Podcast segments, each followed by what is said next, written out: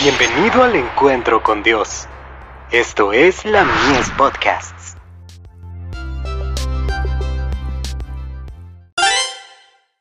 Hijos e hijas de Dios.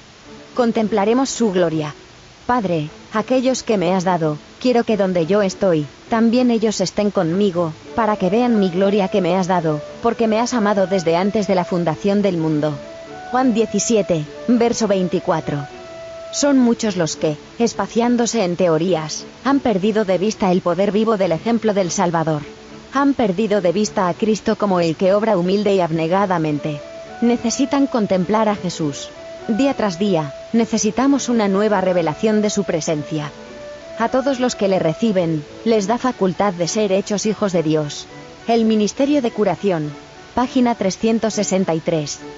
Al ir discerniendo la perfección del carácter de nuestro Salvador, desearemos ser transformados y renovados completamente a la semejanza de su pureza.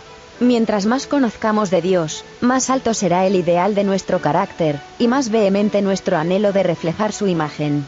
El elemento divino se combina con el humano cuando el alma se eleva en busca de Dios. A medida que uno se familiariza con la historia del Redentor, descubre en sí mismo serios defectos. Comprende las miras y el espíritu de su amado Maestro. Mirando a Jesús, el autor y consumador de nuestra fe, nos transformamos a su misma imagen.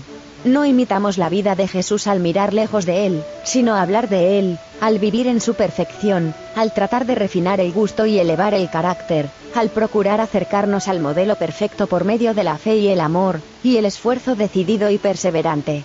Al conocer a Cristo, su palabra, sus hábitos y sus lecciones, nos apropiamos de las virtudes manifestadas en el carácter que hemos estudiado tan profundamente, y nos imbuimos del espíritu que tanto hemos admirado. Jesús llega a ser para nosotros señalado entre 10.000, todo el codiciable. De Review Angeral. 15 de marzo de 1887.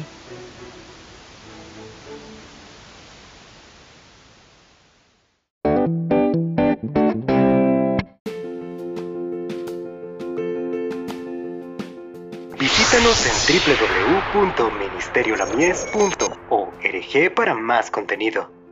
Dios te bendiga.